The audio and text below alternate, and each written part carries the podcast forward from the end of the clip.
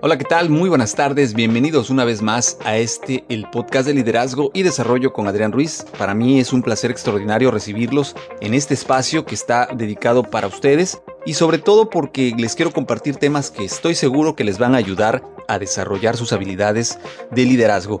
Y el día de hoy les voy a platicar algo que se conoce como los principios y leyes de liderazgo.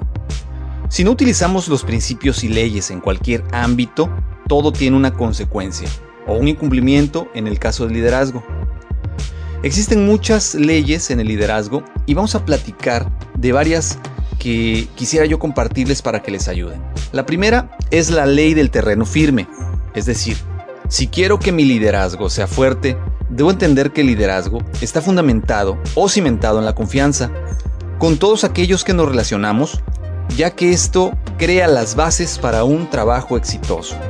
Para crear esta confianza, necesitamos algo a lo que se le conoce como el cemento emocional, que es un factor conformado por la confianza, pero le antecede la credibilidad y antes de la credibilidad le antecede la congruencia. La confianza es el resultado entonces de la congruencia y esto nos da credibilidad. En pocas palabras, si eres congruente con lo que dices y con lo que haces, la gente va a creer en ti va a creer en lo que tú les digas, en tus ideas. Y esto como consecuencia va a hacer que confíen en tu trabajo, que confíen en tus capacidades para salir adelante. Es muy importante tener esa confianza. De lo contrario, aunque se tengan todos los recursos humanos y materiales, no se van a lograr los resultados. La gente siempre está buscando un líder que le ayude a, obtener o a llegar a sus resultados y sobre todo que les ayuden a ser mejores. Evidentemente, quien logra desarrollar esa confianza con sus equipos de trabajo se convertirá en un líder exitoso, en un líder trascendental. Puede llegar a suceder que si la visión no es la adecuada, a pesar de que el líder sea bueno, pues las metas no se van a cumplir. Es entonces que tienes que buscar una visión que se adapte a tu estilo de liderazgo, a tu convicción, para así lograr que se den esos resultados. Esta visión se debe adaptar principalmente a las necesidades del equipo de trabajo. Si no logras tus resultados, bien podrían ser dos las causas que estén provocando esto. Primero, tu gente no confía en ti o la gente no cree en la visión que tú le estás queriendo vender. Estos pueden ser los principales motivos por los que no se dé un resultado y es muy importante que tú identifiques cuál es. El tema de la visión creo yo que no es muy complicado llegar a convencer a la gente a través de esta visión que tú tienes del futuro, pero si no has logrado esta confianza, como te decía en un inicio, es muy importante entonces trabajar en tu credibilidad y en tu congruencia. Y muchos líderes, desafortunadamente, al día de hoy, pues creen que la confianza se la deben ganar los colaboradores con el líder y no al revés. Y eso es lo que lleva a que muchos equipos de trabajo terminen con la deserción o abandono de muchos de sus integrantes o peor aún, que se mantengan dentro de su equipo de trabajo, pero que los resultados no sean los esperados y sobre todo porque la gente no está convencida en ayudar al líder a alcanzarlos. Simplemente están ahí mientras llega algo mejor. Tú debes ganarte la confianza de tu gente y no al revés. Este es uno de esos errores, como yo te comentaba, más frecuentes de todo líder y que debes de trabajar para buscar dejarlo en el olvido. La verdadera medida en que se da el liderazgo es la influencia. Es decir, el liderazgo es igual a influencia. La influencia puede ser positiva o puede ser negativa, pero esto va a depender del tipo de líder que seas tú. El líder tiene algo que conocemos como el círculo de la influencia. En este círculo existe aquello que te preocupa, en el cual se encuentran también las cosas que te frustran o te enfadan. Y se encuentra un círculo interior, que es el círculo de la influencia, donde se encuentran aquellas cosas que tú sí puedes hacer con respecto a tu situación. Teniendo siempre en consideración aquello que sí puedes hacer con respecto a ti, debes de trabajar este círculo exterior de influencia, donde hay cosas que no dependen de ti. Es decir, te debes ocupar en lo que sí puedes resolver y no preocupar por aquellas cosas que salen de tu injerencia. Vamos a platicar de otra ley de liderazgo. Se llama también ley del magnetismo.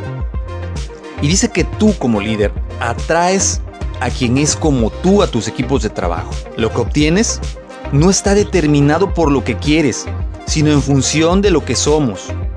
Tienes que trabajar en ti mismo y dejar de esperar que los otros cambien. La gente se sentirá atraída a tu liderazgo por los valores que profesas, el talento que tienes o la energía que tú proyectas, así como tu capacidad de liderazgo. Precisamente por estas mismas razones, la gente abandona o se suma a un equipo de trabajo. Ahora te voy a hablar de otra ley que se llama la ley del proceso.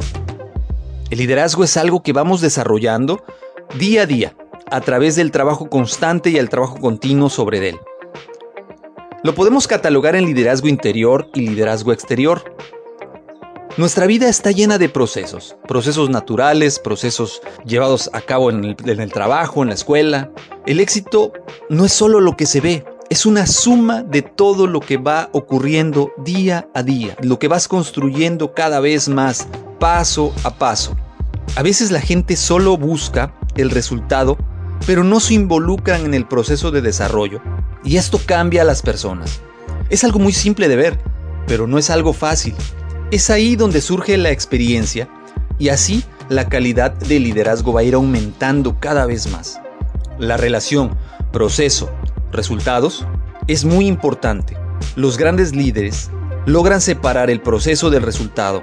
Es decir, se trata de aumentar tu probabilidad de lograr resultados positivos. Sin embargo, el no obtenerlos en alguna oportunidad no invalida el proceso.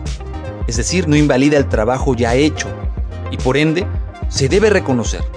La mayor posibilidad de éxito se encuentra en trabajar en el desarrollo de las personas. Tenemos el proceso del seguidor. La mayoría de las personas nos inculcan que hay que sufrir para merecer y muchas veces esto se traslada al trabajo.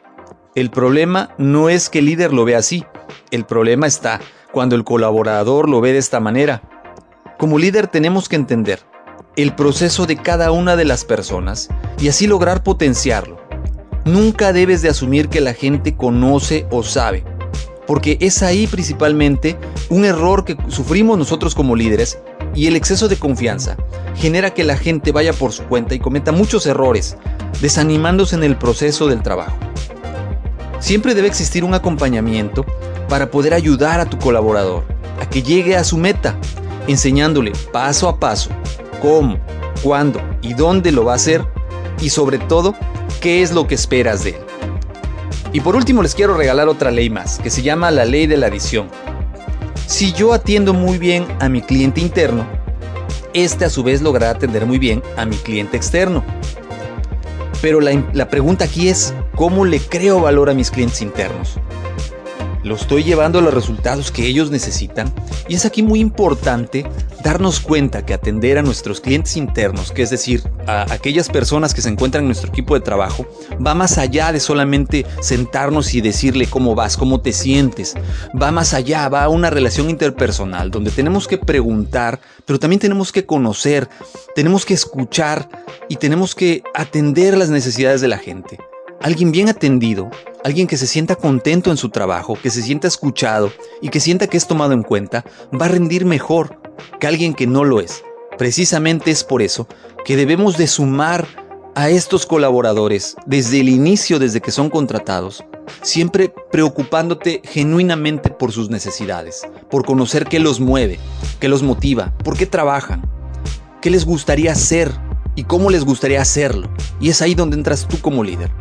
Existe un momento oportuno para que podamos hacer ciertas cosas y es muy importante dentro del liderazgo. Pero aquí algo, una frase que yo les quiero dejar para ir cerrando ya este episodio es, no es qué tan lejos avancemos, sino qué tan lejos ayudamos a avanzar a los demás, lo que nos define como un buen líder. Espero que haya sido de su agrado este contenido, que de verdad te sirva, que lo reflexiones, lo apliques con tus equipos de trabajo. Me gustaría que me compartas ¿Qué opinas de estas leyes para ser un mejor líder? Ya sabes, los medios de contacto son correo electrónico adrianrogelioruiz.com. De igual manera, eh, me encuentras en Twitter como Adrián Rogelio Ru y me encantaría que me dijeras ¿Cómo percibes esto que yo te comparto? ¿Cómo las ves? ¿Las has aplicado alguna vez en tu vida? ¿Las has utilizado? Y si no las has utilizado, ¿las piensas utilizar? Y sobre todo si las estás utilizando y te funcionan, pues me encantaría que también me lo compartas porque eso también va a ayudarme a, buscar más contenido y a, tener esa base de datos, decir, ok, esto le está funcionando muy bien. Y si no te está funcionando, pues yo también te puedo ayudar a que funcione y esto te puede ir muy bien. De mi parte es todo, yo te agradezco, te recuerdo que por favor le des like, lo compartas, si no estás suscrito te suscribas, nos puedes escuchar en miles de plataformas ya, pero me encantaría que nos escucharas y que lo compartieras con alguien más. Te recuerdo, mi nombre es Adrián Ruiz, gracias por acompañarme, nos seguimos escuchando, hasta luego.